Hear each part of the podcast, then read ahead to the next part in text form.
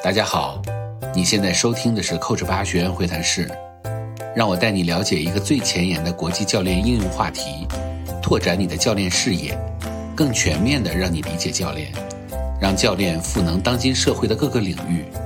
欢迎订阅、留言、分享我们的节目。Hello，各位线上的小伙伴们，大家好啊！这欢迎大家来到我们这一期的学院会谈室啊。学员会呢是已经做了二十几期了啊，其实已经差不多跨了两年的时间了。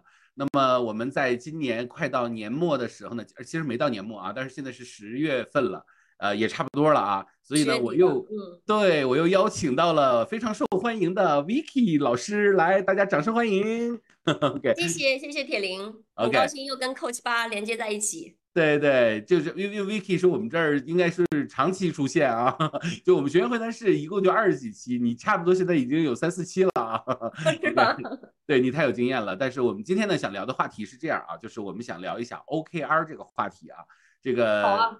对我们，因为在呃在 Coach 八呢，我们曾经在很早的呃就是前十期之前我们就聊过 OKR 啊，当时是那个跟。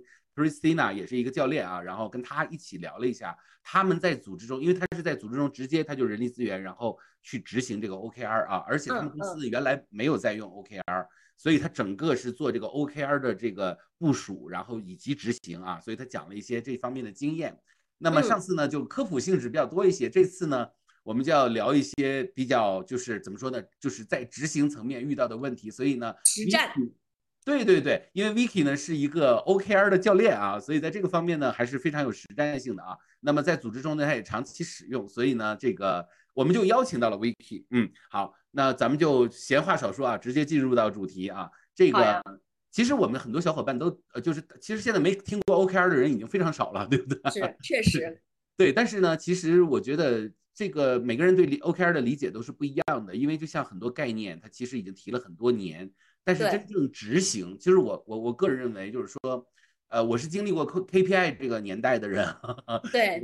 然后呢，就是 K P I 呢，其实是这样啊，就是道理都懂，但是你真正的在一个小型组织里去执行，和在一个中型组织里去执行，和在一个大型组织里去执行，它都是不一样的啊。你小型组织，你 K P I，说实话，呃，大家其实那个组织性也不是很完善的情况下，大家其实定了。有的时候不执行也没事儿，是吧？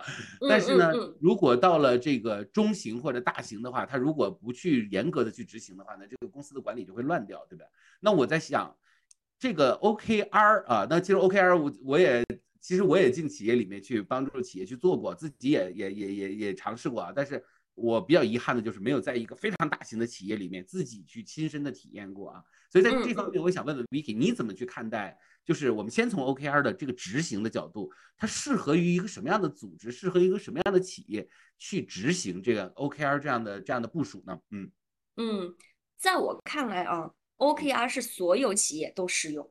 嗯，因为它是一套目标绩效管理的体系。嗯，它有包括有工具、有流程、有理念，它是一套完整的体系，任何企业都可以适用。可能他一开始是从那个呃谷歌开始的嘛，然后在呃对，在他是从哎他是从呃他是从微软开始的，他是从微软开始，对哦对，然后他是在谷歌发扬光大的，然后很多国外的企业开始用的时候都是一些互联网企业，包括国内那个像那个字节跳动，它是。就是在国内是最先使用的大佬之一了，都是互联网企业，包括现在的 BAT 啊等等。但是现在越来越多的企业哈，包括制造型企业，像伊利啊，像那个呃呃，甚至物流企业、服务型企业，比如顺丰啊，大家都在用。嗯，实际上它是适合于任何企业的。嗯，但只是看你就是用的啊，对不对？嗯，我我觉得有一好多时候是。执行关键是在细节，成败就在细节。嗯，对，因为 OKR 的全称叫做 Objective Key Results，对不对？对。所以它的意思就是说是目标的关键的结果的，其实我们可以把它叫做管理，对不对？OK。好，那 KPI 呢？它其实也是就是叫做关键的这个指标的这样的一个管理，对不对？那么其实，那么他们两个之间，就是从从你的角度上来说，其实这个问题我一直会问啊，所有的 OKR 的。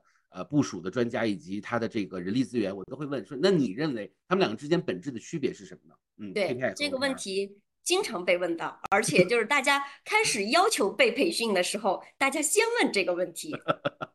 但首先哈，铁林，我想更正一点，你刚才的对于 OKR 的中文翻译就有一点问题。嗯嗯嗯，Objective Key Result 它不是目标的关键结果，嗯，它是目标和关键结果。是是是，对，这两者之间的区别就是，如果你只是把 OKR 当做管理关键结果的一个工具，那你就把它。当 KPI 了，用小了，嗯，对，明白，嗯。嗯，那就是如果它是分开来的，你看它就可以拆解成两部分哈，一部分是 objective，嗯，咱们其实呃另一部分是说 key result，嗯。嗯，在差不多六十年代，嗯，提出来企业要做目标管理的时候，是彼得彼得德鲁克，嗯。他为啥要提出来说我们企业要管理目标？他就说我们企业一定要有一个呃清晰的方向，能够把组织的合力凝聚起来执行这个东西。所以我刚才更正这个翻译是很重要的。首先来说，一个组织一定要有一个目标，有一个一致的方向，企业才能够有合力。而这个方向，这个方向和它被什么来衡量？这个大小是很很有区别的。嗯，啊，嗯，假设说，嗯，我举个直白的例子，比如说我要从北京去上海，这是我的一个方向。嗯，那比如说我可以衡量，呃，我就是去那儿用多少时间，用多少钱，这个是指标。但如果你光看指标的话，你一下子就聚集到了某一个方方面，而且是一个细节处了。那一个企业一定要有一个大的方向，这个是首先最重要的。那 key results，嗯，说到 key results，大家可能会有一点想法是说，那 key results 也就是对于目标达成的一个衡量，对吧？嗯。那它跟 KPI 又有什么区别呢？是。在这儿很多人就有一个困惑。那在我看来，哈，嗯，OKR 跟 KPI 有一个非常大的区别，虽然他们有一个共同点。他们都有关键结果的衡量，他们都有衡量，都有那个一些呃，我们说呃指标去做衡量。那在 OKR 里面比 KPI 里面多了一步，嗯，那就是你要去达成这个目标，呃，达成这些关键的结结果的衡量指标，你有一个什么样的关键路径？在 KPI 里面，嗯。这个是不需要明确的写出来的，嗯，但在 OKR 里面，如果你执行的好的话，你是一定要写出来这个如何去达成这个关键目标和路径的，嗯，这个里面实际上反映的是一个企业经营的智慧和管理的智慧，嗯。KPI 里面，我我不是说 KPI 里面它没有管理的智慧，但是 KPI 里面，因为它不明确要求，比如说我今年要达成一个十亿的销量目标，嗯，KPI 就是十亿，嗯，OKR 问你的是，这个十亿它是只是一个啊 key result 结果，那你企业要达成去往哪个方向走呢？嗯，我是比如说我是要，嗯，呃，怎么说？我是要 inspire the kids of tomorrow，我是希望启发更多孩子，嗯，那这个是我的方向，嗯，哦，所以呢，我因此我要让我的企业、我的产品接触到更多的孩子，包括比如说手机，我要是用科技点亮人的生活，这个是我的愿景。那用科技点亮我的生活，我是希望说用我的这个手机的产品给每个人都带来平等接触知识的机会。所以呢，我就要覆盖更多的人，嗯，那这个是他的一个方向，嗯，结果来说，可能 KPI 和 Key Result 都说我是要达成十亿的一个销量，嗯，那 Key Results 他就会问你，请问你要做什么？你选择做什么？选择不做什么？嗯，来帮助你达成十亿的销量，来帮助你用科技点亮给每个人赋能每个人的呃平等学习，嗯，这个我觉得是。非常嗯不同的，嗯，就就是在战略管理里面哈，战嗯。战略里面我们有一个非常经典又非常简单的定义，嗯。战略就是关于做什么和不做什么。嗯，OK，嗯，那嗯，你说，你就必须在你的 OKR 里面把你的战略思维嗯体现在你的选择里面，嗯你的关键路径的选择里面。嗯，所以这个从这个角度上来说的话呢，呃，其实呃，我们去想象一下啊，就是说在 KPI 的年代的话呢，我们定了这个目标，其实老大就会说怎么完成，你们自己去想，是不是？对。然后呢，大家自己去想很多的办法，但是其实大家也会汇报说我们准备这样做。但是老大呢，基本上他看了以后，他觉得哎差不多，那就往这个方向走吧，对吧？因为他也不会要求那么多。但是其实从 OKR 的角度来说，它是要求那个毛细血管要连接到一起，因为这个 KPI 它很容易造成是，那那我我十亿，那好，那我就用我的方法，你也别管我怎么做了，那我就用我对对的方法，对那就会变成各自为战，大家就连不到一起去。是吧？那这个毛细血管就其实可能我是一个器官，然后我有我有自己的一套这个呃这个血呃血管的这套系统，你也是一套器官，然后大家走的路就不一样。那我们以前说融合，但这种融合可能就会稍微的弱一些。这个时候呢，我就发现，就是如果我们从 OKR 的角度来说，我们会把企业的战略、个人的内在需求都把它融合到一起。因为这个毛细血管还不仅仅只是我把企业的 这个东西融到一起，每个部门都融到一起，我其实还是把我个人就更容易把个人放到里面去，因为 KPI 很难做到这一点啊，KPI 更多的是说我组织就是要这个目标，大家别别想那么多，按照这个目标去做。所以它的一个问题就是在于呢，人就容易变成零件儿啊，这个也不是说不好啊，只是说嗯如果人变成零件儿呢，做着做着呢，这个组织它的生能动性就会变得越来越差。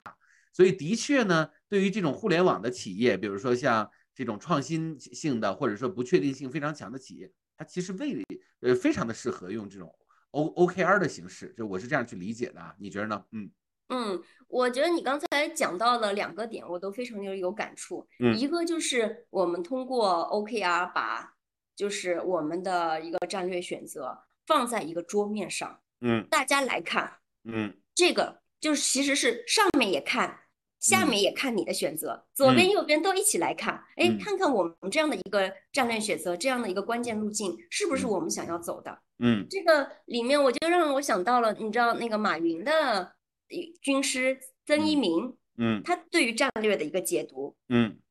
他说战战略是关于我们想要什么，想做什么，我们能不能做什么，嗯和我们应不应该做什么。嗯所以很多时候我们考虑都是我们想做什么，我们嗯想达成十亿，我们想要更多的消费者嗯等等，我们想做什么。嗯那我们能做什么？很多时候就要考虑一些现实性了，我们有没有嗯资源，有没有人力，有没有钱，对吧？能嗯做什么？嗯，我我我在做战略工作，呃，战略分解工作坊的时候，很多时候我们分解到一定程度，企业的一些呃高管们就会说，这个我我搁在这上面，但我不一定有人呐，啊啊，我能给我这钱吗？嗯实际上，你要这么想的时候，你这个战略选择就应该是打一个问号的，嗯因为能不能做，它就是一个问号。嗯那你这个怎么落得下去呢？嗯对吧？嗯。那另外一个呢是应不应该做？嗯，这个是不光是说我们法律层面上的应不应该做，嗯。还有就是你企业一定是有愿景、有使命、有文化的，嗯。在这些环境里面，在这些要素里面，你不应应不应该做？嗯。一个非常经典的一个案例哈，我就是快手，快手那嗯个出海的时候，嗯。嗯，他是当时就融到了一笔钱，就想出海，然嗯。后他们买了一个呃 APP，应该嗯。叫 Lin，嗯。海外的一个 APP，嗯。然后他们就想，那怎么最快速的做呢？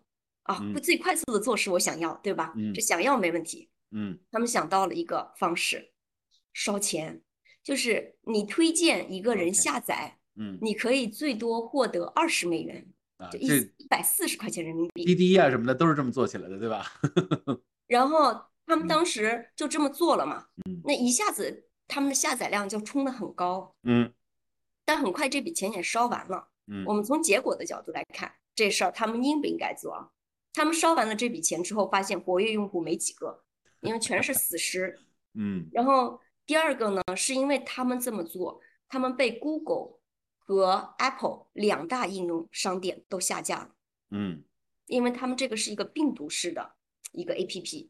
嗯然后他们钱烧完了，然后也没有后续的发展了，然后那个这个活跃量又不是那么够，所以你看，从应不应该做的角度，应不应该？不应该。不应该是，嗯呃，字节跳动他们当时基本上是同期，也是海外扩展，迅嗯速发展。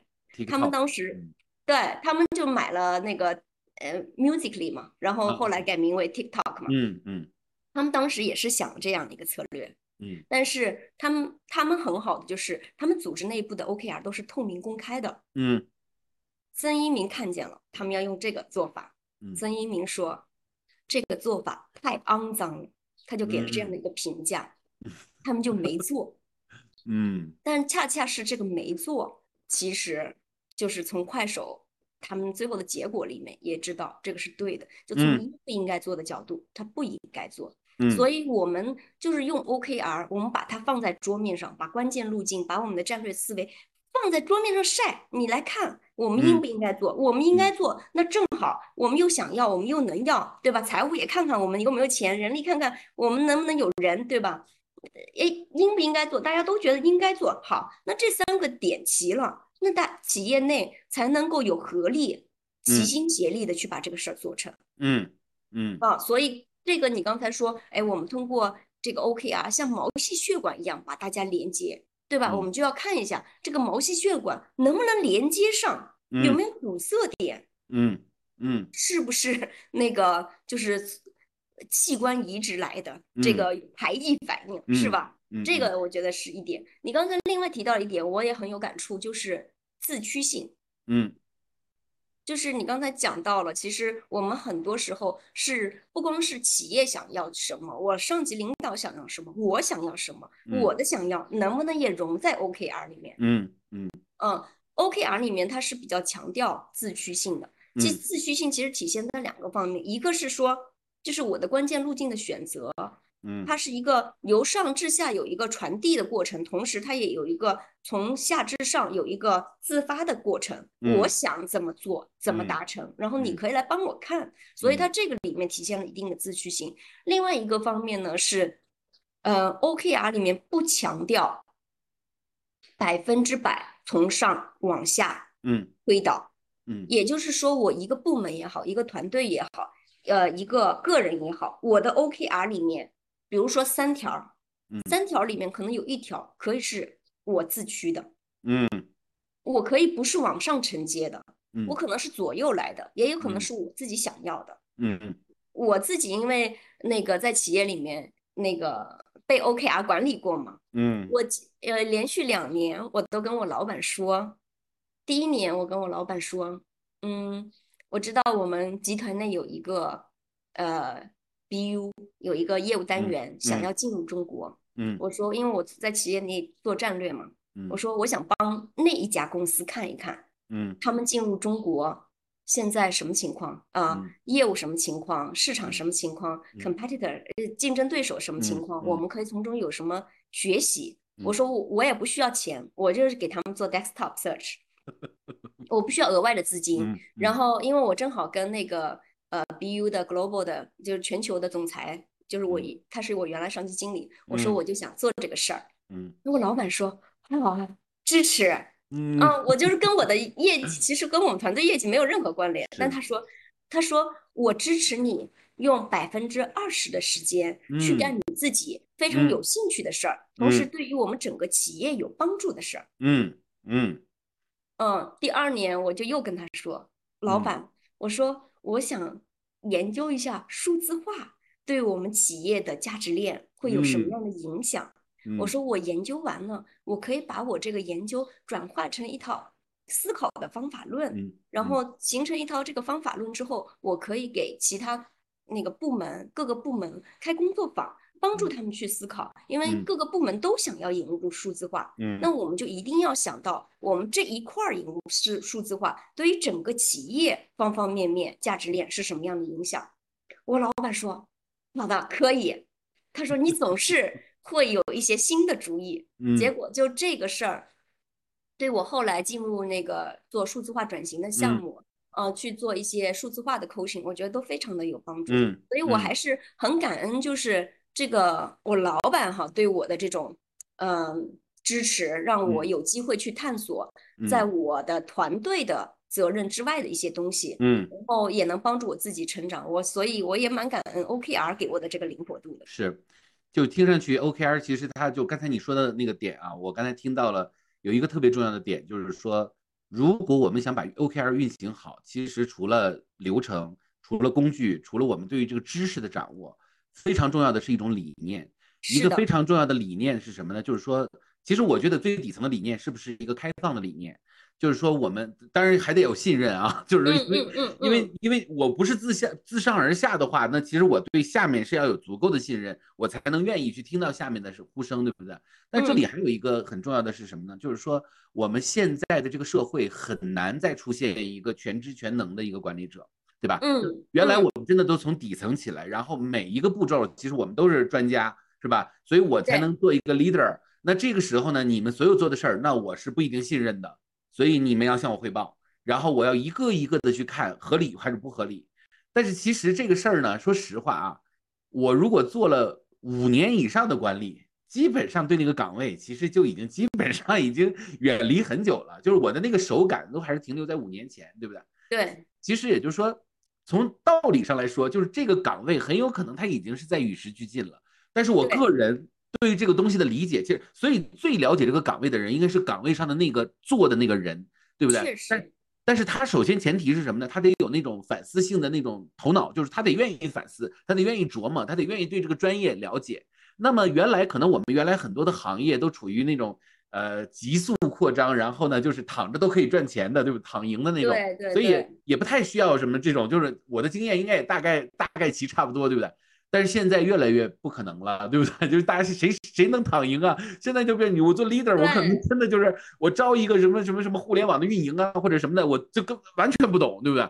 所以其实这个时候，其实也就是说，你必须得放权，而且你必须得愿意以一种平等的一种心态，大家去商量，对不对？当然，权力肯定权权力肯定还在我手里，但是更重要，这是第一个，第二个，它得允许创新的出现，因为。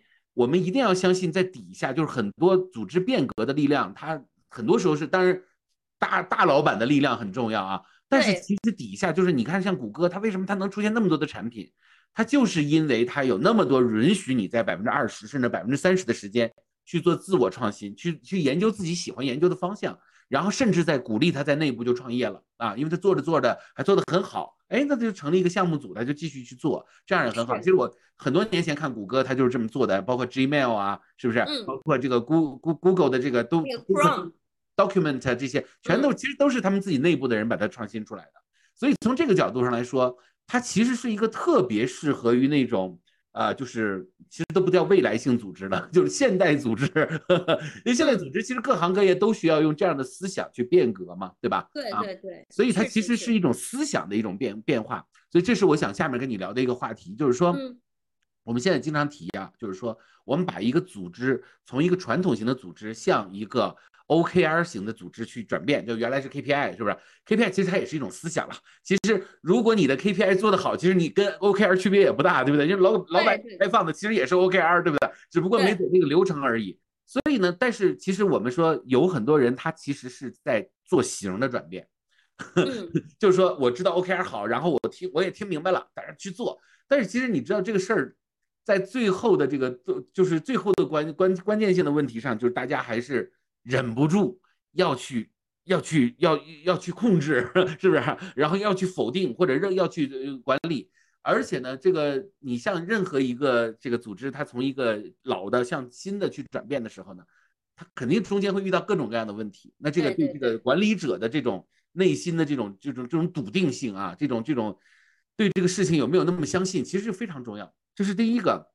但是与此同时呢，也有一个特别难的话题。就是说，我这些员工已经适应了 KPI 了，他们已经适应了被被被给指令了，对不对？你让我创新，我创什么新呢？对不对？嗯所以你作为一个 OKR 的这样的一个教练，你一定会遇到，就是因为在实施的时候，就是老板是就是管理层是一个方向，员工层是一个方向，这两个方向怎么把他们真的就给他们融合到一起？这个其实我是我觉得这是干货啊！来，我们要听一下。哎呀，这个就是我最近就遇到一个企业啊，嗯嗯，他们是在六月份的时候，今年六月份的时候，嗯。他们来了一个中国区的新总裁，嗯。新总裁觉得 OKR 特别好，嗯。然后他觉得我们公司就一定要用 OKR，这嗯。是一个跨国企业哈，嗯。然后说我们中国区都要用 OKR，嗯。嗯，然后他自己就自己和他的管理层，就这一层的管理层都开始写 OKR 了，嗯。然后同时跟全公司宣布，嗯。我们要推行 OKR，嗯。好嘛，这个现在十月份了，他们刚刚想起来说推行 OKR 有点困难呢、就是已经 已经企业里面已经存续了，从六月份开始嘛，已经开始用了，陆陆嗯。续续已经开始用了，嗯。但是就现在就有各种各样的问题。嗯。一呃，我去呃在培训前做采访的时候，嗯嗯，一个相当于部门总哈就跟我嗯。说，我的人就是设的目标还嗯是 KPI，因为 KPI 的话，大家都是要百分之百达成嘛。是。OKR 的话，我们是说你大概在达成范围在百分之五十到七十五之间是好的，嗯嗯所以你就需要鼓励他们设一个更高的目标去挑战挑战自己。嗯说转变不了，嗯就一直在这个百分之百这个目标上奋斗，转变不了。这是嗯他说他最需要那个达成的这个培训要达成的目标，嗯嗯让大家能够有提高这个嗯 ambition level，就是这个嗯挑战性。嗯然后另外一个呢，他说作为一个新概念哈，他也发现他一个部门有一千多人，他说这一千多人，我怎么能让大家有一个统一的认知？就像你嗯刚才铁林，你刚才说，哎呀，可能有一些领导他们就是理念也很好，就是没有这套流程，他们可能执行的也不错，嗯但是你要从一个，嗯、那个组织在中国就有一万多人，就那一个嗯部门就有一千多人。你想想，对你想想，怎么能够让大家一万多人有一个统一的认知，对于这概念、执嗯行流程，那是嗯不容易做到的事儿。嗯他说这嗯个是他最想要解决的两个问嗯题。嗯然后我在培训之前，因为他们还有一些部门经理哈，然后也开始提需求嘛，那挺真诚的，因为他们做了一段时间了，然后一确实遇到了很多困难。他说我做的 OKR 的任务，他是经理，他说跟我底下的人没有关系，OK 我我总是我去开各 OKR 的各种会议，他说我好忙。嗯然后我说，那我说，那你有没有想过要分解呀？嗯有没有想过那个跟大家的任务连接呀嗯？没时间。他说 我一个人管二十多个人，他说我就是跟他们谈一轮，我可能就要用半年的时间。OK 哦，就就各种各样的问题提出来。哎呀，我就觉得就是呃，我就确实根据他们的这个需求，我就设计了一个课程，然嗯。后我执行完了。呃他们反馈特别特别好，我就把嗯。我都给呃感感动了。然后嗯。我回回来我就写了一篇文章嘛，嗯。就关于那个 OKR 跟那个呃乾卦之间的联系，所以嗯。这个就可能涉及到田林你说的，就是这个转变。作为嗯。一个 OKR 的引入，它其实对于一个企业来说，它是一个文化带有文化属性的一个嗯理念属性的一个工嗯具流程嗯呃嗯的一个转变。嗯那做这样的一个转变，它其实肯定是需要步骤的。咱嗯从西方的来说啊，西嗯方的来说，嗯那就是 behavior，嗯呃，B 等于 B 等于 MAT，B 等于嗯 MAT 就是 behavior 的产生是需要有解决 motivation 的问题，就是嗯大家动机的问题，要嗯解决呃 ability 能力的问题，嗯然后要大家要解决 trigger 啊，嗯就是要有触触发的啊触发点的问题。嗯那这三个其实跟我们那个乾卦里面那个六爻哈六爻嗯是非常一致的。嗯那你我们就是在引入这样的一个变革之前，我们一定要去考虑这个呃 MAT 的问题。嗯其实 MAT 的问题，我们一个是说我们要给大家 motivation 嘛，一定要让大家有动机嘛。动机，嗯，对。然后动机来说，我们这个，嗯，包括能力，包括 trigger，其实我们一开始我们要考虑的就是，我们要有一个培风的过程，就是作为鲲鹏哈，就是它要起飞之前，它要六月才起飞，为啥？嗯，一方面是它。他在等风，嗯，另一方面是他要自己有个转化，他就有一定要有一个培风的过程。这个培风对于企业来说，就是首先来说，企业的领导人他一定要自己接受一个培训。我们管理层一定要有个统一的认知，我们一定要有一个清晰的目标，有一个强大的动力。嗯，那另一方面呢，领导层我们这一层的转变做好了，我们就要往下落了。那往下落。任何转变，你做之前，你一定要有一个教育的过程。嗯，嗯，那你就来看这个教育的过程想怎么做。那这个是我觉得一定程度上通过这个教育的过程，给大家解决 motivation 的问题、动机的问题，就是告诉他们，就是这个 OKR 对我们企业来说为什么重要，对你来说为什么重要。嗯，你一定要把这两个好处都说明白。嗯，因为你不能解决说对我有什么好处的时候，你很难让大家。也产生改变的动力是，然后另外一个呢，就是 ability，你要有给大家有能力，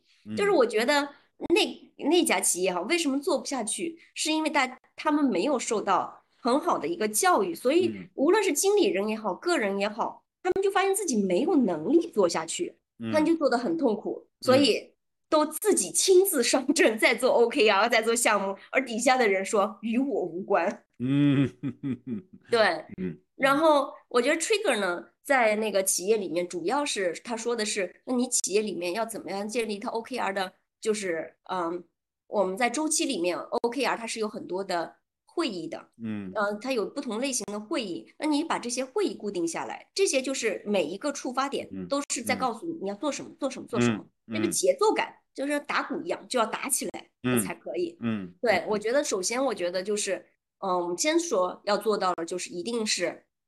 要做到培风，嗯，OK，对，所以其实听上去就是说，这个也是你 OKR 的经验啊，就是这个在组织这个中推行的经验，就是 B 等于 M 加 A 加 T，对不对？对，这个听上去就是就我们已经我们已经掌握了这个模型了，对不对？OK，对，但是这个里面就经验了，就是这个你如果想让他最后这个 B，也就是他这个行为的达成。其实到最后，其实是中间是要有步骤的，对不对？就是这几个是缺一不可的，因为我们大部分人呢，其实都是把那个 trigger 做好了，就是我们做几个关键性节点，然后什么什么 OKR 的什么访谈啊之类的。但是其实大家有有很多人在做 OKR 的访谈的时候，其实大家都是觉得说，嗯，呃，那让我做就做吧。然后他还是用 KPI 的方法来做，对不对？对对对。所以这个也就是他这个 A 的那个部分，就是他有没有这个能力，对不对啊？就是你说的太对了，这点。对你说，你说，我看你要说。对，因为你知道，好像我我这次接触的这家企业，他们从六月份开始，为什么没有落地的那么成功？是他们已经有了 T，他们也了有了 M，嗯，他们管理层有了 M，就是 motivation，对吧？嗯。但是他们没有让下面的人都有能力。我们说，如果这个公式里面说 MAT，对吧？先要解决哪个？先一定要解决 A。当这个你有能力的时候，你就觉得做这个转变，它的门槛没有那么高了。嗯，我就跨一步。但如果我没有能力的时候，它就像鲤鱼跳龙门一样，我就跳不过去。是那个，嗯，它是一个门，它不是一个门槛儿。嗯，我就觉得这个里面它是有顺序的。嗯嗯啊，这个这个经验太重要了啊，就是说。所以，其实我们应该先进去的时候，就是先做工作坊，先培养大家的这种能力。呃，甚至我们可以做几个简单的小工具，然后就筛。呃，就是你，你，你，你大概要完成，我们给你一套流程，你按照这个流程你来做一遍，然后你来感受一下。甚至我们可能要简单的考核一下。这样的话呢，其实你再去推行，我觉得 motivation 这个部分，我相信啊，就是说，呃，就是大家都是有意愿的，因为。我觉得变革嘛，就是大家都知道，就一定要变革，对不对？而且这个也是个新玩法，我觉得这样也很好。啊，但是我没想到这么大的企业其实一直在中国是没有用 OKR 的啊。这个，那他们原来我我我我我来理解，就是这么大的企业，而且是个外企，他用的可能还是在 KPI。所以那你就会想象出来，大家其实那个能动性没有那么强。那么这个老板呢，他其实是希望大家能够把那个能动性给调动起来的。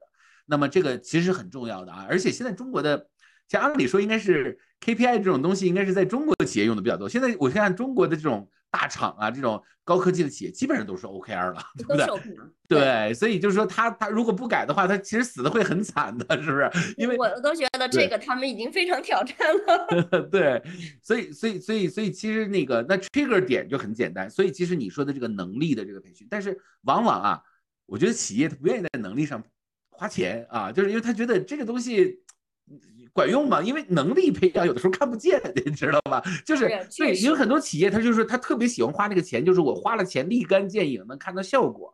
但是实际上，其实这个能力培养这件事儿，它是需要你也是需要培风的，也是要要他一点时间的，对不对啊？对对对，所以在这个方向上，你是怎么看的呢？嗯呃，我这家企业哈嗯，他们两年前就开始试图用 OKR，他们不是嗯。完全没试过。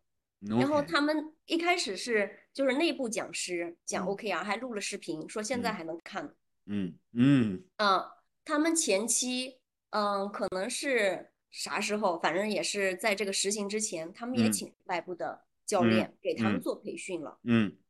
嗯，但他们就说，呃，还是觉得没有解决他们实际的问题。嗯为啥呢？我觉得可能是有两个原因哈。一个呢，他们说就是那个讲的太概念化了，嗯举的例子也嗯是没有什么连接性，你知道嗯吧？嗯，他们就嗯觉得这个东西听完了就跟我没有，跟我和我的工作没有太大的连嗯接。嗯这时候嗯其实呃，教育的效果就打了很大的折扣。嗯那么我觉得另外一个点呢，是我正好进去，可能也是一个对的时机，是因为他们已经经历了一点挫折和磨难，也经历嗯了一些实践，他们嗯觉得非常需要了，嗯然后也嗯非常难受了。嗯这时候那个学的渴望是非常强的，然嗯后这时候你如果再给予他们一些能够跟他们有连接的例子，这是这种 OKR 这种东西啊，我觉得你买一本书也能看。那嗯跟那个现场教育有什么区别的地方？嗯嗯，就是你一定要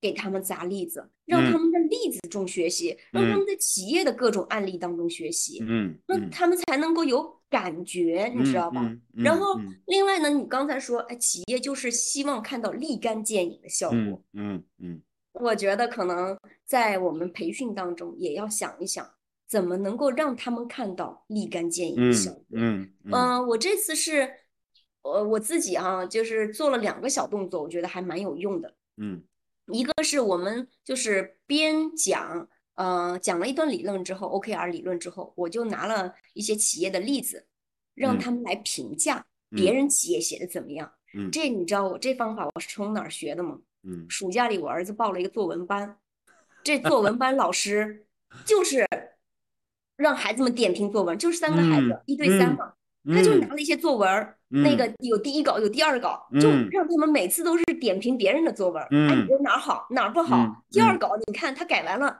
哪儿有改进了，哪儿没改进，就是点评。如果你能够把别人的作文儿点评好，别人的 OKR 点评好，说嗯明你已经把那些理论的东西内化了。嗯嗯，然后这时候，而且因为大家都点评嘛，你就可以看出来他们哪儿理解的不对，嗯那你就可以给他们指出来。嗯这个时候是非常，你能够看到他们学习了这个理论，他们内化了，他们又输出了，而且嗯。这个输出又不是那么困难，对嗯不对？他们只是嗯。点评别人嘛，嗯。那自己没有运用很多的创造性的东西。嗯。那但是你能够看到他们的这个内化的逻辑，呃嗯。和展现，那你就嗯。可以给他们点评，他们就觉得嗯哦，嗯。非常 sharp to the point，你知道吧？非常嗯嗯。嗯。然后另外一个呢，就是我们整个培训当中也安排了两个小时，就是做工作坊，嗯现场做工作坊，就嗯。拿你们部门的一个 OKR 嗯。拿来，我们重新做。嗯。然后当然我只能现场做工作坊，我只能跟一组啊，但是大家三组都是做的是同一个那个嗯。OKR，然后嗯我就跟着全程跟着一组，然后那个他们从啊，我我他们那个给我展现了 OKR 之后，我先给他们点评了一下，就嗯是现在的 OKR，我说哪儿有问题，然后嗯他们带着这样的一些点评，然后自己再加上早上的一些嗯里面的嗯输入，然后再去嗯创作嘛。嗯然后创作的时候，我就一组，我就相当于手把手的给他们嗯点评了一下。嗯哎呀，那他们做完了，三组做完了，都觉得嗯简直跟原来那个就是一个怎么说 step change，你知道吗？嗯，非常大的转变，他们自嗯己都觉得非常骄傲。是哎，我就觉得，就是我们这个其实也给我挺给我启示的，不光是在 OKR 的培训里嗯面，嗯如果我们都能在其他的培训里面都能够让大家看到立竿见影的效果，嗯大家就会嗯觉得，哎，这培训嗯有用。明白明白。其实你说到这一点的时候，我有一个我的想法啊，就是说，我觉得做这事儿，因为我也在组织里做过老大嘛，是吧？就是我觉得做这事儿啊，呃，其实要找对人，这个特别重要。就是、哦对，就是我跟你讲，就是嗯，就这种东西很容易变成行活儿。对，但是我觉得就是说，首先第一个啊，流程啊，然后怎么去做呀，这个技术性的问题，这是一个点。呃那就如同这个组织，它也原来它在里面，它其实已经有很多课了，然后工作坊也做了很多，是不是？但是我觉得这里面有一个非常重要的一个前提条件，就是什么呢？就是我们这个组织有的时候请的这些人都是在这个培训界里面，他是玩行活的。但是呢，我如果是我是这个组织里的老大，我其实是要去挑选一个真正在组织里面做过变革的。那这个变革不一定是，就是可能有两种方式啊。一种方式就是开创新业务，嗯其实就如同互联网公司，比如说像这这这个这个张一鸣是吧？他做嗯字节跳动，那人家上来人家就就我们怎么去形容他？就是说他本来对这个事儿就很笃定，然后他建立这个公司的时候呢，他也是用一个非常就是他顺理成章的他就把这个事情做起来了。这件嗯事情呢，在一个变革性的组织里，它不容易做。那除非是我就是先去在一个小部门里做，它容易做，因为那个老板的那个能量强，对不对？那相当于那是什么呢？我对对对我们就做个比喻啊，说如果是个水的话，我们去搅动那个水的话，对对对搅动水的那个，就那个老老板是搅动水的那个那那那那个力量，对不对？所以它就很容易形形成一个漩涡，然后大家就在那个大的动力里面走。但是呢，其实这个里面最重要的是，就是我们现在的大部分的这个挑战呢，是来自于老板觉得好，但是他他的精力、他的时间，他没有办法对成为那个漩涡，因为他的他就得开各种会，全球会啊什么的，对所以，他，但是他又想让这个事情走，那所以他就很像那个什么呢？就像我们去做那个水利工程一样，那个水在往下流呢，你得先断掉它，对不对？那就得想办法先填填填填填填填，是吧？用大石头先填填填填填，填到，然后突然一下子，哎，就把那个那个水就不流了，对不对？然后他就开始，哎，就是形成那个，就我们所谓的那个堰塞湖那种感觉，是吧？哎，它就一点一点堆起来。所以这个时候呢，其实就是我们要把那个原来的那个，就是它以往的一个动力，要给它先拆嗯解了。所以你就放几个大石头进去。所以如果如果这几个就是去带领这个变革的人，他没有这种能量，对不对？就是比如说举个例子啊，就是你可能在你们公司里面做做数字化转型，如果这件事情成功了。你是知道这个里边得需要什么样的能量的，就是嗯就是嗯这里面会遇到什么样的挑战，所以你的心力、你的各种准备其实是到位的。所以你嗯进去的时候，你无论遇到什么，你其实你自己是不会自我泄气的，对吧？那么这个时候呢，你再进去，其实你就会嗯成为那个相对的一个能量的中心，然后砸砸砸。其实你那些案例都是在砸他们，砸的是什么？砸的是人心，人心会觉得哎有道理，他他就不往前流了，他至少能往前，他能停一下。那这个时候你再去执行它，我觉得它就那那那那之前它为什么做不起来呢？它往里面扔小石子，那怎么可能？对不对？你怎么能阻止那个大洪流往前走？就是扔小石子。所以如果用一颗扔小石子的心去让一个组织做变革，那几乎就是螳臂挡车，对不对？不自量力，对不对？嗯但如果说就是你要真的要去做变革，要么你老板成为中心去搅动它，要么呢就是什么呢？大石头往里面砸，你就得花时间、花钱、花精力、花人，这个是没有办法的，而且还得找有能力的人，呃，不是能说的啊，不是那种行活的。其实嗯往往都是，其实我觉得这种事儿有的时候啊，往往是非行活的人能够做得更好。嗯常年做这件事儿，因为他非行活，他觉得这是个挑战，反而他勇于接受挑战的人，他做这件事情，他觉得好玩儿，他才有嗯心力把它做下去。那天天做这件事儿啊，都把它当成行活了，哎呀，我有经验啊，这个你们得三年五年，完蛋了。就这种一般，我跟你讲，都是过来什么，就套套钱的，你知道？就我因为我也请过咨询公司嘛，我也给我们公司做过嘛，我后来就发现真正的变革不是靠咨，就是咨询公司是好的，但是你得找对人。那一般的情况下找不对，你知道吗？就是因为还是回到自己，就是你老板是不是够够硬？所以就即使是扔大石大石头，老板也得在旁边，也得辅助给家里。啊，是是，对，嗯，我我去我去的那场就是他们那个部门总，嗯就是全天都跟着，嗯嗯全天都跟着，他亲自嗯参与，他不是说观察员，他是嗯，自己就参与。是是，对，所以我其实你看我我在企业里面，我们也是企业教练嘛，被请进去去部署教练啊这个方向，我们也经常会遇到这种，就前几年都是请了一个。国际很知名的，然后都玩行活的，对不对？然后嗯大家就在这吐槽说什么东西啊，是吧？花那么多钱也没干什么，就觉得这个教练被他们讲完了以后，大家都 confused，说那为什么要就是这个教练搞得比我们以前还要麻烦，是不是？然后也没有效果，干嘛要去做教练？那后来我们在进来的时候呢，从底层，其实有的时候呢，你就是像你说的啊，就是我们要把他的利益点，就是他的那个 motivation 和他的就一定是要挖到他更深层的 motivation，这个特别重要。就是说，因为一个人呢，他其实矛盾，他一方面他在组织里面，他就觉得说我我就这样了，是吧？嗯 就我一天已经这么忙了，你不要不要再给我那个东西。但是我们其实我们都知道，就是就不进则退嘛，伤增伤减嘛，对不对对？如果你老是在这里面这样，他其实他自己也知道，我老这样我也就死掉了，对不对？所以其实他也在想说，我有没有一种，就是我我要有一个创新的力量，因为我们每一个人都从底层起来的，所以其实你要激发他那个最底层的那个向上创新，就是其实人能够成嗯长，其实就是那个那个最底层那个 motivation，那种勇气，那个我要突破自己的那种那种东西。对，所以那个 motivation 被启动，其实是跟你去设计这个工作坊的这个底层的这个原理是有关系。就你你要带他去看哪儿是非常重要的，对吧？如果你嗯他看不到那儿的话呢，他只看到说，哎，对我们有效，对公司有效啊，这个能赚钱，是吧？然后你强调不到那个他最触碰不到他最底层，其实那个东西就相当于也没做，是吧？嗯，所以怎么才能够通过一个 workshop 才才能让他能够进到那个地址？所以这对这个，我觉得对这个这个这个培训师也好，还是对这个 coach 也好，对这个，其实我觉得这个就是 coach 他能不能把这层做好，那就是你看啊，你的 workshop 做的是好的，你的这个你的这个 training 做的是好的。然后呢，你的执行做的是好的，然后你中间的这个过程，其实你这个事情成功的几率才大。哦那如果你是东一块儿西一块儿，那那一块儿那一块儿，这是很难。所以就是我们也就是我其实，在做这个事儿的时候呢，我就非常害怕人力资源，因为人力资源他是很喜欢搭积木的，嗯他已经常年做人的工作，他把人的工作已经物化了。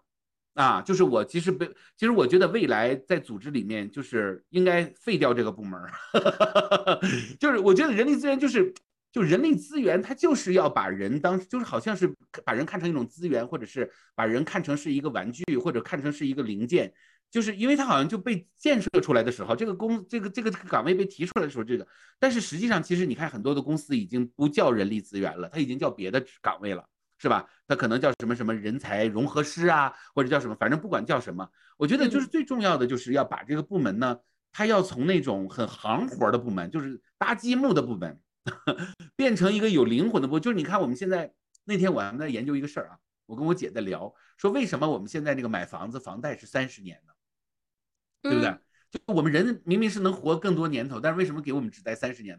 后来我们得出了一个特别搞笑的结论，说因为我们的房子质量只能只能就是三十年，三十年以后估计再卖卖不出去了，你知道吧？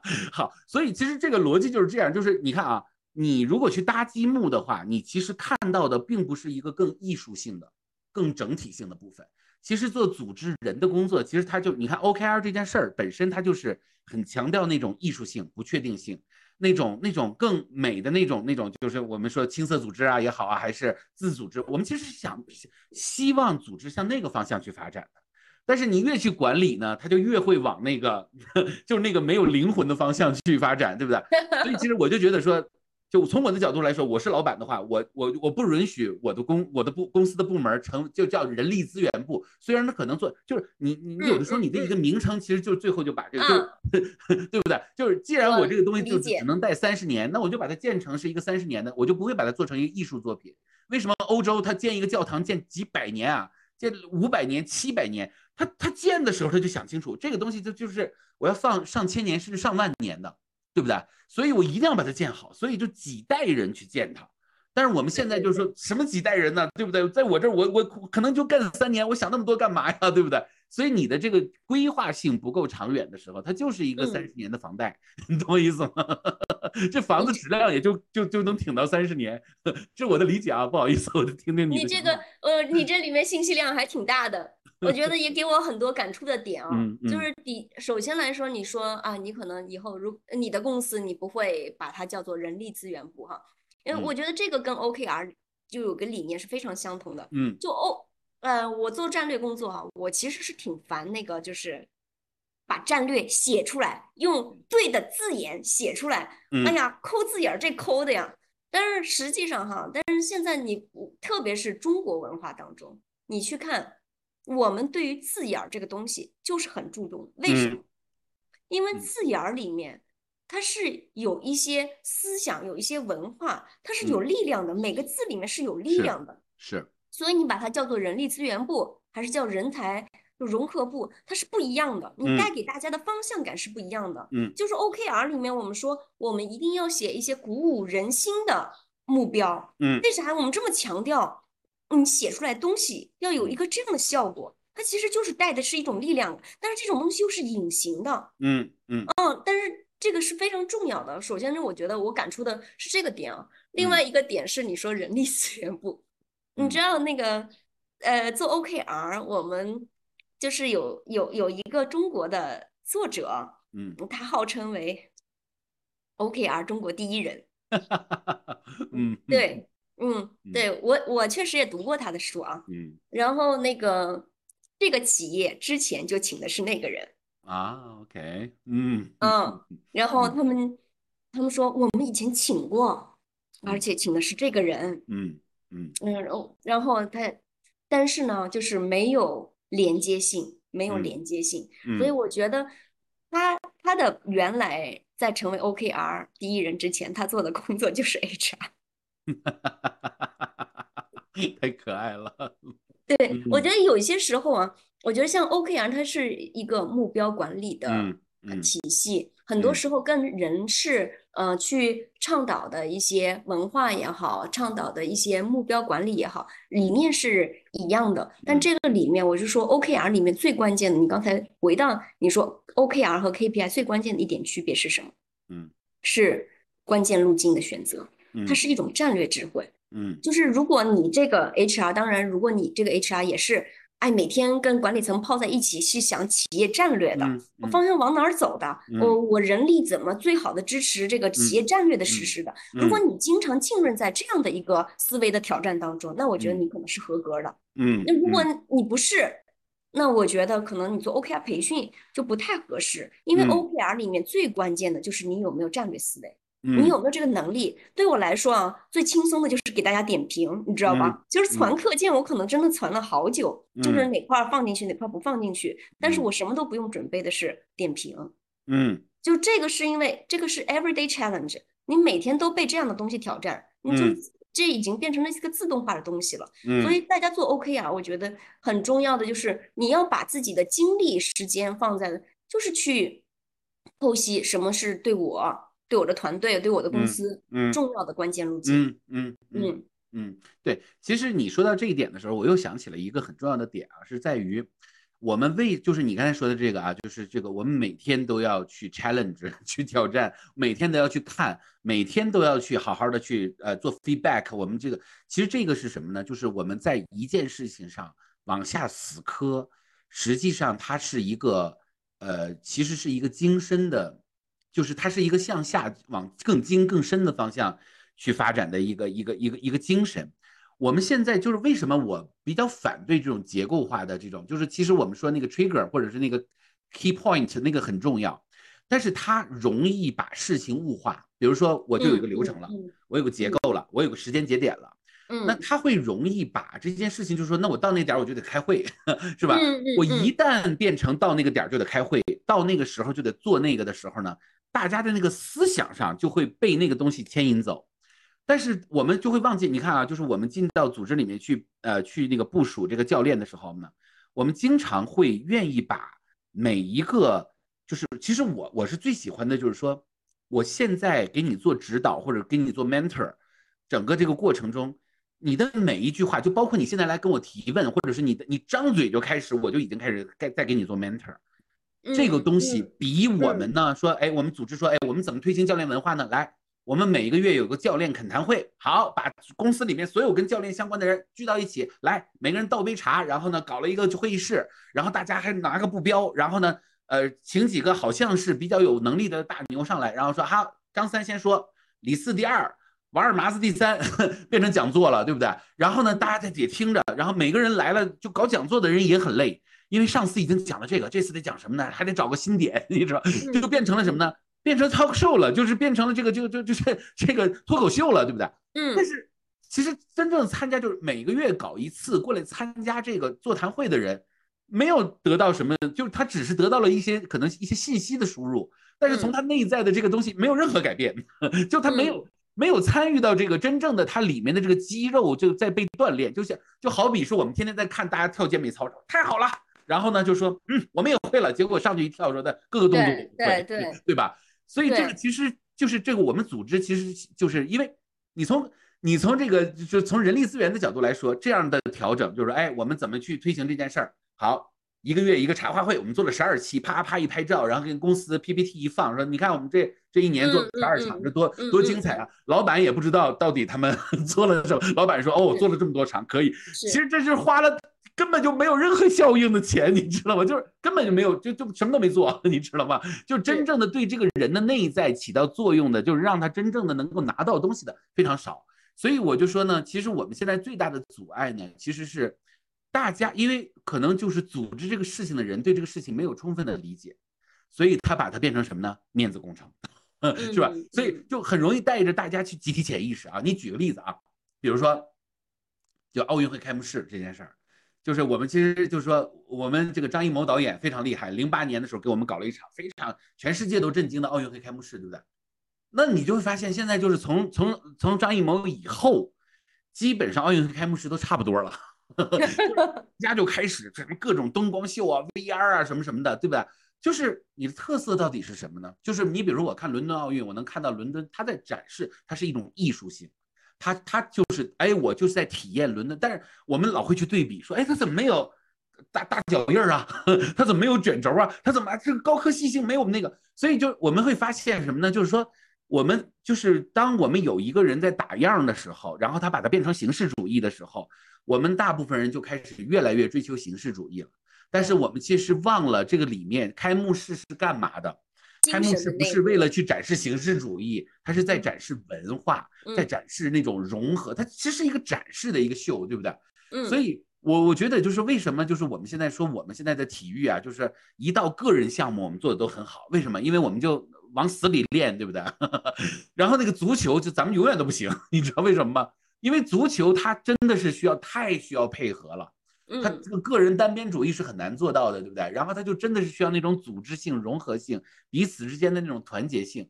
这个部分我们做的是非常少的。我们做那种重复性的啊，然后每天打卡性的那种东西特别多，是不是？就就就如同我们去盖楼，就能盖个三十年的楼。但是如果盖一个像……国外那种是几百年盖一个教堂，两百年、三百年盖一个教堂，我们就我们好像没这事儿，是不是？对，因为每一个皇帝住进来的时候都希望此生能建一个宫殿，自己能住进来，对，他从来没想过说我要盖个宫殿，然后我都我都死了好几百辈子了，对不对？然后还在盖，盖到最后是可能都已经是隔了好几代的那个 主教才能住住进去，就没有这个思想。所以呢，就是我我我我在想啊，就是说，我觉得我们做企业的这个精神到最后其实。就是大家呢，呃，太想在就自己的这个时间里面去拿到成果了，对不对？就是我在任的时候，我就要看到它，对不对？但没有想到的是，我做这件事情，我的起心动念是这个，就像当年顾拜旦去做奥运会的时候，那他是现在奥运之父，对不对？他当时在做的时候，其实他不知道奥运会今走到今天是这个样子，但是他说我就应该做，然后他就去做了，然后他可能都死了多少年了，然后大家说，哎。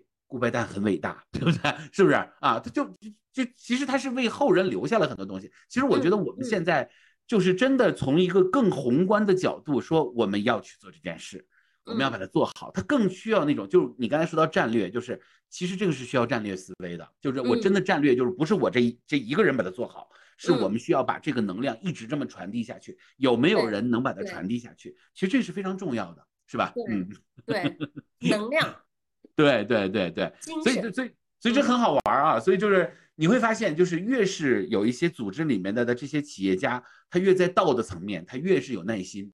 他越知道这个事情的重要，然后他越是要一点一点的把它去调整。所以，我们有的时候就会今年接一个企业教练项目，明年还找你，后年还找你，但是他讲的内容是不一样，他需要你去更新了，需要你升级了，对不对啊？我觉得这样的企业呢，它大概率是能把这个事情慢慢慢慢做起来的。但是最怕的就是说，我们要去做 OKR，来，你们给我报一套方案，好，然后呢，做了一年以后说没用。对，这个我我还发现啊，OKR 其实跟行动学习。非常好的结合，可以有非常好的结合。对，就是因为我们 OKR 培训，那只一般也就是一天的时间嘛。嗯，大家能够有，就是刚才像说，我们有两分两个小时去做一个工作坊，那就也已经是很很豪华的配备了。嗯，那我们只能做一个嗯案例，对吧？嗯，充分的讨论来说，其实只能做一个案例。嗯，那一个部门，首先一个大部门基本上都要三到五个 OKR 吧。嗯。那你其他 OKR 怎么办？你还要往下分解，对吧？你往下分解，你还有那不说分解到个人，分解到团队，你就有一套，对吧？嗯。那其实很多人是说，我们那个新接触一个新的东西，我们是需要借助彼此的智慧去把这个东西做好。新东西靠大家的智慧把它传好，嗯，传好了之后，其实一方面是把这个东西质量传好，嗯。另一方面你在传的过程中，其实也是形成一些 alignment。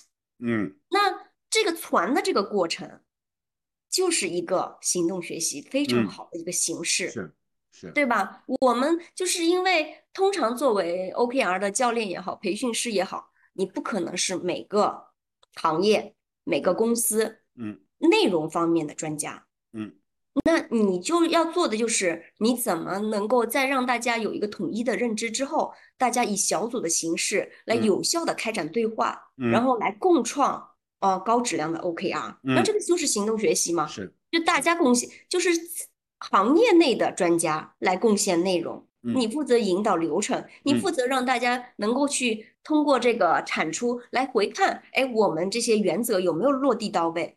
嗯，我觉得这个所以行动学习就非常的有效，我就推荐大家其他那些公司，我说，哎，我就非常推荐你们在做完培训之后。我们就开展行动学习，比如说我们传个啊三个、十个案例，那怎么传出来？大家就是用小组学习的这行动学习的方式把这个传出来，而且还可以再沟通、再展示，那都是又形成了一个文化转型的一个部分。你就用这些好的案例跟大家说好是什么样，你看我们都能做出来，你也可以，对不对？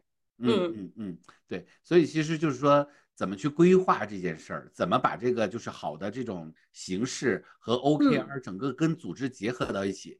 这其实是需要一点智慧的啊。嗯，对，就是就是搭积木其实是有点问题的 就是就有的时候就是最后还是搭积木。其实这个事儿不是不好，而是到最后大家把它走成搭积木了。然后呢，就是然后我就忙下一个事儿去了。其实有些时候是要在这里面花更多的时间和能量去观察它，然后去维护它，然后去更新它，对不对？这是非常重要。对，我就想到了那个我们教练里面教练对话里面，我们有时候在哪儿需要停留一下。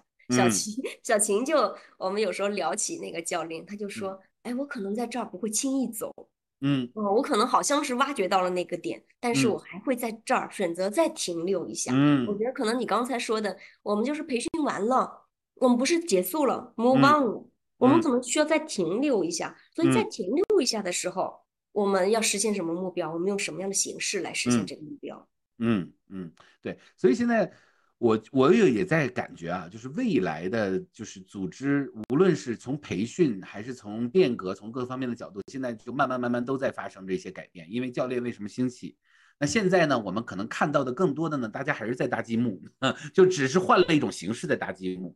我觉得未来可能组织真的是需要请一个教练，可能真的是要待上那么一段时间，啊，然后呢，就是他可能在关键，就是那些我们说的那些 trigger 的点，是吧？就那些，比如说，呃，我这个会就不是让他去开，就你得让那个专业的教练来进来来开。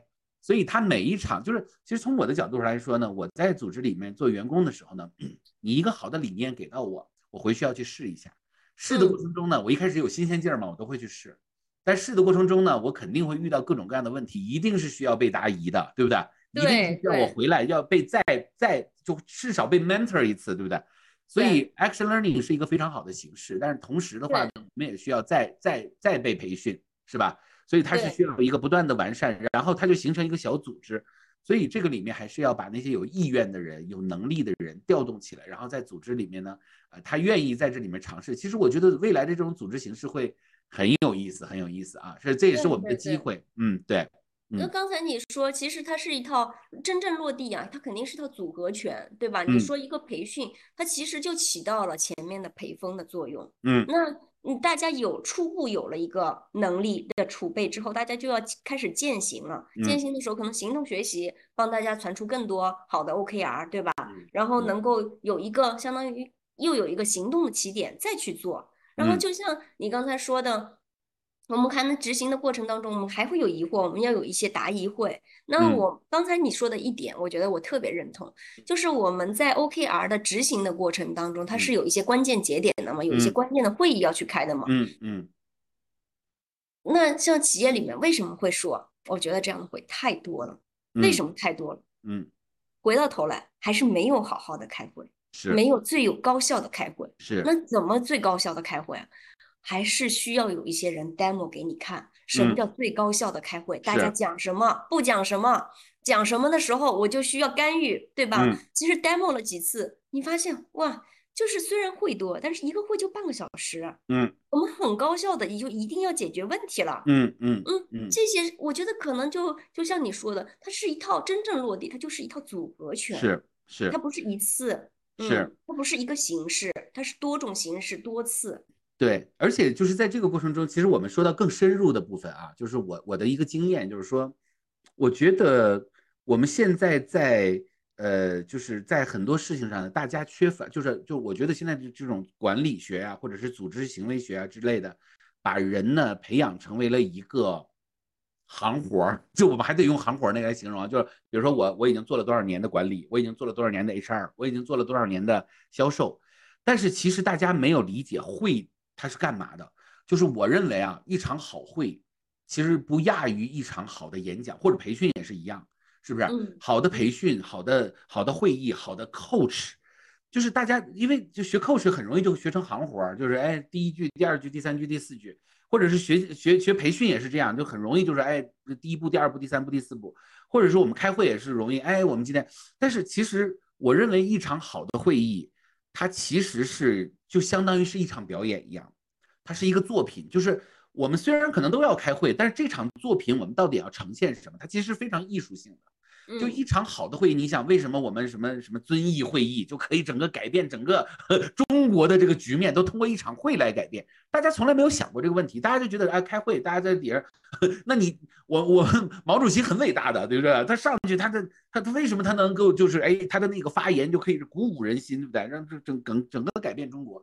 所以其实就是乔布斯为什么可以开一场发布会，可以让整个全世界的果粉都为之兴奋，对不对？他整个几乎改变了，他他创造了智能手机的这样的一个行业，对不对？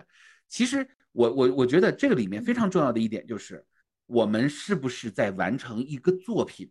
就是你去开会，其实完成一个作品；你去做培训，完成一个作品。那它的难度在哪里呢？就是说，首先第一个，如果我是站在一个，所以为什么叫 facilitation 或者 facilitator？其实你是站在这个里面，你是个导演，你要设身处地的去想，今天这么多的观众进来，大家都带着疲惫来的，对不对？就这个这个人可能，那么如何在这样的一场表演中，能够把所有的人都融合到一起，然后让它形成一个真正的在这个场域里面形成一个有共识性的观点，就像我们看了一场电影，终身难忘，对不对？呃，看了一表演，终身难忘，是不是？那么怎么才能够做到这一点？就是你每一次都是让他去体验到这样的一个点的时候，那个会就有价值。如果每一次开会都是啊，又开了一次啊，嗯，很无聊，对不对？又走了一次流程。所以其实就是我觉得现在我们太需要那种，就是我们的组织这个管理层的人要慢慢的理解，就是说你不是在传达，你不是在压制，你不是在个人表演。是怎么让所有的人都能表演进来？所以这里面才需要引导技术、教练技术，对不对啊？甚至是我们要把很多的软技能啊，这种 workshop 这种形式加进去，其实就是在形成我们就完成一样一样的作品。那你其实你一个管理者，你一个老大，其实你就是在不断的完成公司中的那么多的作品。最后你是一个管理的大师，对不对？是不是？就就这这个是特别重要的。就就就就我们在做心理咨询或者是做教练的时候，我们是在完成一个教练作品；心理咨询是在完成一个疗愈的作品。嗯嗯。其实一个管理者是在完成我如何通过在组织中的这些 trigger 的这些点，我来完成一套非常牛掰的一套作品。而这个作品到最后呈现出来的时候，我是一个艺术家，我是怎么做到的？那我到下一个公司，我也要表达我的理念。我到底要完成一个什么样的作品？我今天我到我到底跟这个公司，我我我在我在经历什么？而这个公司在这个我设身处地的站在每一个部门的角度，我如何通过一个一个 workshop，一场 training，我来完成一个美丽的作品？因为他给我的时间就那么多，对不对？我要集中力量在那个里面爆发出来，然后，但是我你给我的六个节点，我把这六个节点做好了。就能够搅动你整个公司的这个发展，我觉得这个才是一个有意思的东西，否则变成行活真的很无聊。你说搭积木，那我这这宁可不做。你触发了我的思考，你触发了我的思考。我在培训之前啊，我跟他们的部门总开了一个会，我们约了一个小一个小时，谈了二十五分钟。嗯，然后我们跟我跟那个他们的一些部门经理也是约谈了差不多一个小时吧。嗯嗯，然后呃那个。那些部门经理们，我就觉得我他们进来这个呃会的时候，我发现他们是没有准备的，嗯，就是他们到底要通过这个会实现什么目标，他们是没有准备的，我能感受到他们是散的，嗯，就那种感觉哈，或者精神气是散的，嗯，然后我还有点担心，嗯，我有点担心我们到底最终能达成什么，嗯，那但是我觉得。呃，我也在反思，就是到底为什么结果好了？因为这个部门总和后来参加我那个提前参加访谈的那几个人，嗯，最终都在这个培训里面成了我的托儿。嗯嗯啊，对，还没开始培训，他们已经开始托了，你知道吗？哎，我发现我我就在想，你刚才说的，我说的，我就是在想，我做对了什么？嗯，就把这个。这样的两个会议，把这些人变成了我的托儿。嗯，我我想到了我呃心理学教授跟我们说，那个我们做心理咨询的时候的一个原则。嗯，来访者利益最大化。嗯，就是如果我秉持，我当时在我想想，应该是我无论是跟部门总谈，还是跟那个就是提前的访谈者经理们谈，我都是关心你们遇到了什么困难。嗯嗯，你们遇到了什么困难？然后我我都是以这个就是贯穿始终，然后尽管有一些他们就哎呀说的有点散了，特别是人多的时候就会说的有点散了。嗯，没关系，那我就先记下来，然后我试图现场能总结多少收缩多少收缩多少。然后有一些没收缩的，有一个人就是一个小时谈完了，他还觉得还有一些挑战没说清楚，我们就在纸那白板上比比划划的哈。嗯嗯，我觉得就是嗯，任何一个。会议当中，你说作品当中，嗯，就是作为一个 facilitator，嗯，来访者利益最大化，谁是来参加你这个工作坊的人，嗯，你怎么使他们的利益最大化？所以为了实现来访者利益最大化，所以你的眼光始终是聚焦在来访者身上，他们需要什么？不是不是你是主角，他们是主角，你服务于他们。嗯，我觉得这个是可能是一个重要的理念。嗯，对，这来访者利益最大化，我这个完全同意啊。还有一点，我觉得也很有意思。你刚才在讲的时候，让我想起了少林足球，我们都看过，对不对？就是就是那个，就是周星驰和那个吴孟达，吴孟达已经去世了。嗯。呃，当时吴孟达其实是一个特别优秀的一个球员，然后后来他不就是因为打假球，后来他就腿就变瘸了，对不对？啊。然后呢，他就他就有一个热爱足球的梦，是不是？然后呢，他就是一直想组一个球队，但是他就因为他已经变成一个大屌丝了嘛，所以他就没有这个。其实他是一个踢足球踢得很好的人，但是他已经没有办法再实现他的梦想的时候，他就组一个足球队。结果呢，他就遇到了周星驰，周星驰的脚力很厉害，对不对？咵一球踢出去，然后他就想，哎，那我能不能组一个就是这种足球队？那你所以来访者呢，他其实都基基本上都很简单，就是我们都是练武术的，对不对？嗯然后我们就这这这里面的人已经没有几个在练武术了，是不是？那个 这个铁布衫的人已经开始在炒股了，然后呢，铁头功的人已经开始在拿拿拿铁头功在表演了，对不对？是守门员那个人已经在住在那个就是非常贫困的那个房房屋子里，但是他们心里都有一个什么足球梦啊，不是呃武武武术梦，sorry 啊，嗯就他们嗯他们都有他们自己很热爱的，不就他们的 motivation。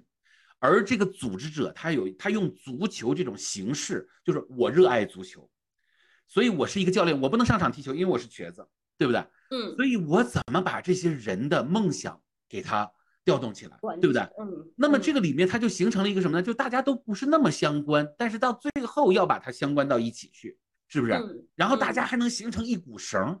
这里面其实就是要有那个对于那个 passion 的那样的一个执着，就人每因为每一个人心里都有一团火嘛，对不对？嗯所以我在想，这些人进来的时候，可能你真的有一个视角，你可能没有注意到啊，就是这都是我的观众演员啊，这都是我的演员，就我是足球队的教练呐、对不对？我有一个足球的梦啊，对不对？是不是？嗯我有一个梦想，I have a dream，对不对？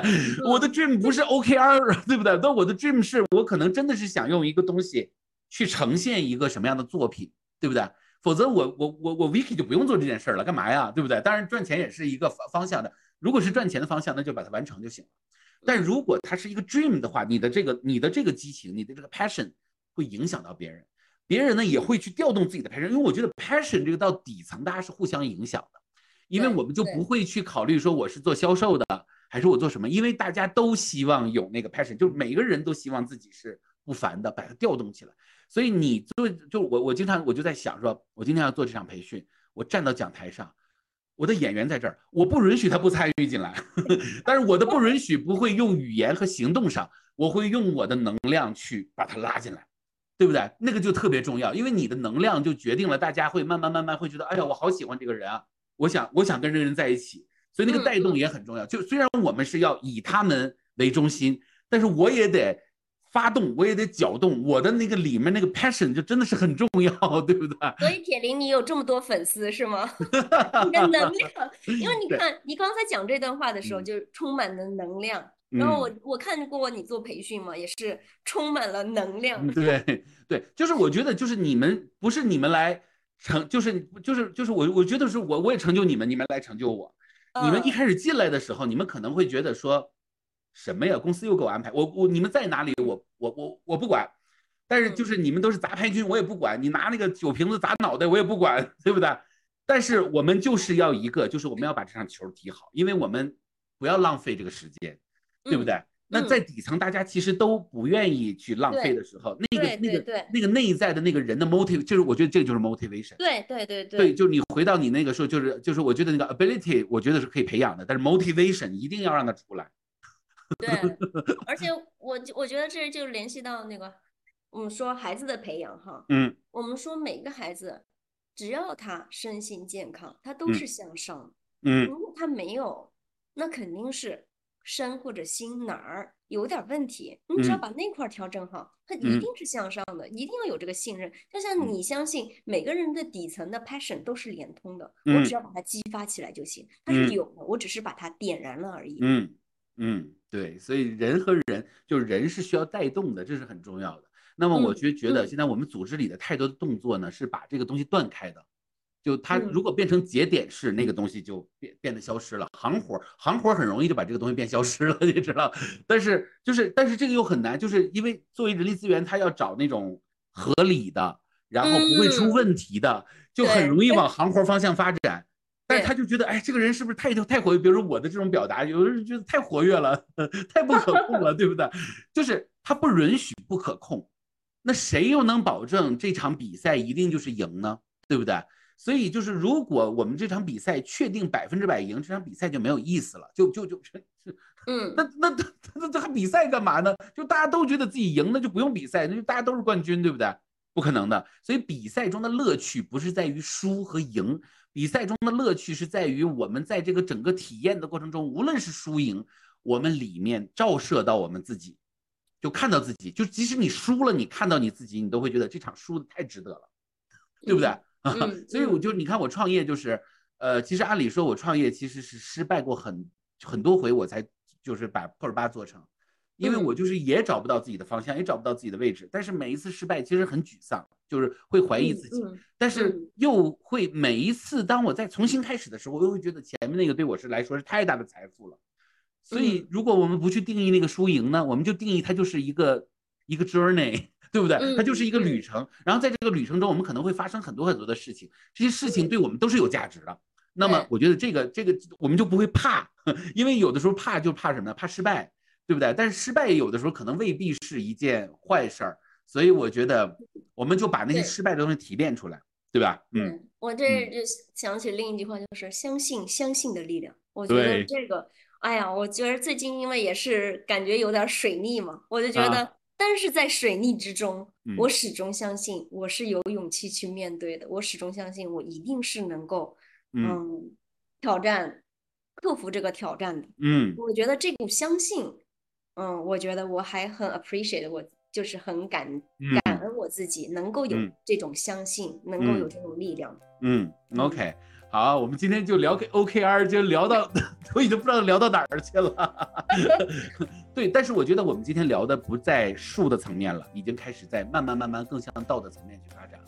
因为术嘛，就像你说的，我们买一个买一本书，或者是我们买对 就买一个课，其实网上现在的课很多的，对不对？OKR 呢也是一个很热门的话题，但是我就在想，就是说到底术的背后那个道到底是什么？就是，呃，我觉得就是我们要去，我们要去真正的就是钻研那个精深的精神，这个在组织中是有价值的。就是我我后来发现，在组织中有的时候我们给钱是一个方向，但是如果我们能带着这个人往更精、更深、更道的方向去发展，那个其实是特别能够调动人的真正的内在的那个 motivation。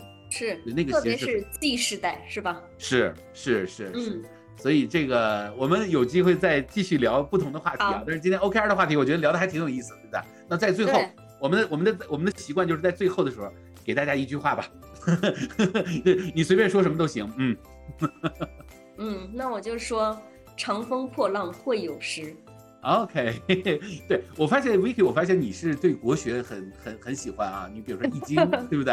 然后呢，嗯你也经常会把一些这个古诗词啊，或者是一些好的一些这个这个古古代的一些先贤的一些智慧把它带进来。呃，这个确实文化还是底蕴比较深厚的。那这不是跟薛老师学的吗？薛老师不就薛老师没能文化。能掐会算？OK，好好好，谢谢 Vicky，谢谢 Vicky 啊。然后我们这一期呢，也希望能够有更多的人能够听到我们的这个呼声。问我们在线上的小伙伴，以及我们未来看到我们的视频、看听到我们的音频的小伙伴呢，如果你觉得好，别忘了给我们留言，然后给我们转发啊。这个你的点赞留言对我们很重要，好吗？好，谢好，谢，谢谢谢谢铁林，谢谢同伴们，拜拜。拜拜。